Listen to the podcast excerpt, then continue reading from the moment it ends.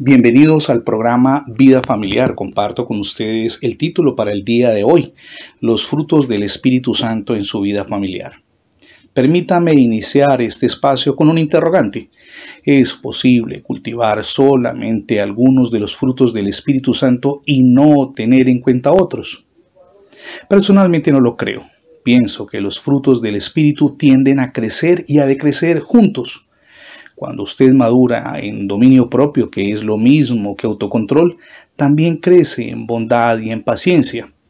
Usted no puede elegir el enfatizar solo uno o dos, porque todos vienen dentro de un mismo conjunto. Además, las manifestaciones de estos frutos en nuestra vida no constituyen una opción, el Señor Jesús no estaba ofreciendo una sugerencia. Él fue muy claro acerca del lugar de estos atributos y la posición que ocupan en nuestra vida cuando dijo, yo soy la vid y ustedes los pámpanos. El que permanece en mí y yo en él, éste lleva, y permítame enfatizarlo aquí, mucho fruto. No me eligieron ustedes a mí, sino que yo los elegí a ustedes para que vayan, y permítame nuevamente enfatizar, y lleven fruto, y su fruto permanezca. Este es un texto que hemos leído en Juan capítulo 15 versos 15 y 16. Ahora permítame dar un segundo espacio de interrogantes.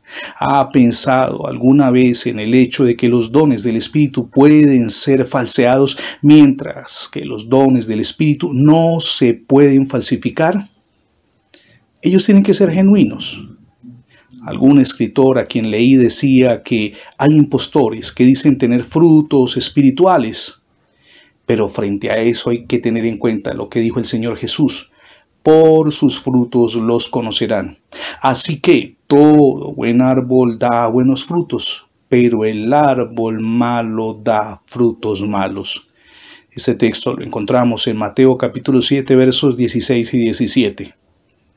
Cuando usted expresa los frutos del Espíritu en su vida y en su matrimonio, se convierte en un dispensador del amor de Cristo allí en su hogar, entre quienes lo rodean, muy especialmente entre su cónyuge y con sus hijos.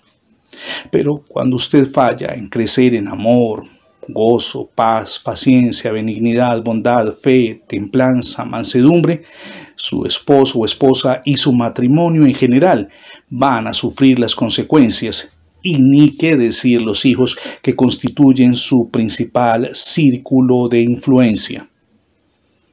Permítame concluir con un interrogante. ¿De qué manera se reflejan en su vida y en su relación matrimonial y familiar los frutos del Espíritu Santo? Es hora de evaluar, pero también de aplicar correctivos que con ayuda del Señor Jesucristo permanezcan en el tiempo. Si no ha recibido a Jesús como su único y suficiente Salvador, hoy es el día para que lo haga. Ábrale las puertas de su corazón y emprenda, tomado de su mano, ese maravilloso viaje hacia el cambio y crecimiento personal, espiritual y familiar que no solamente anhela, sino que necesita.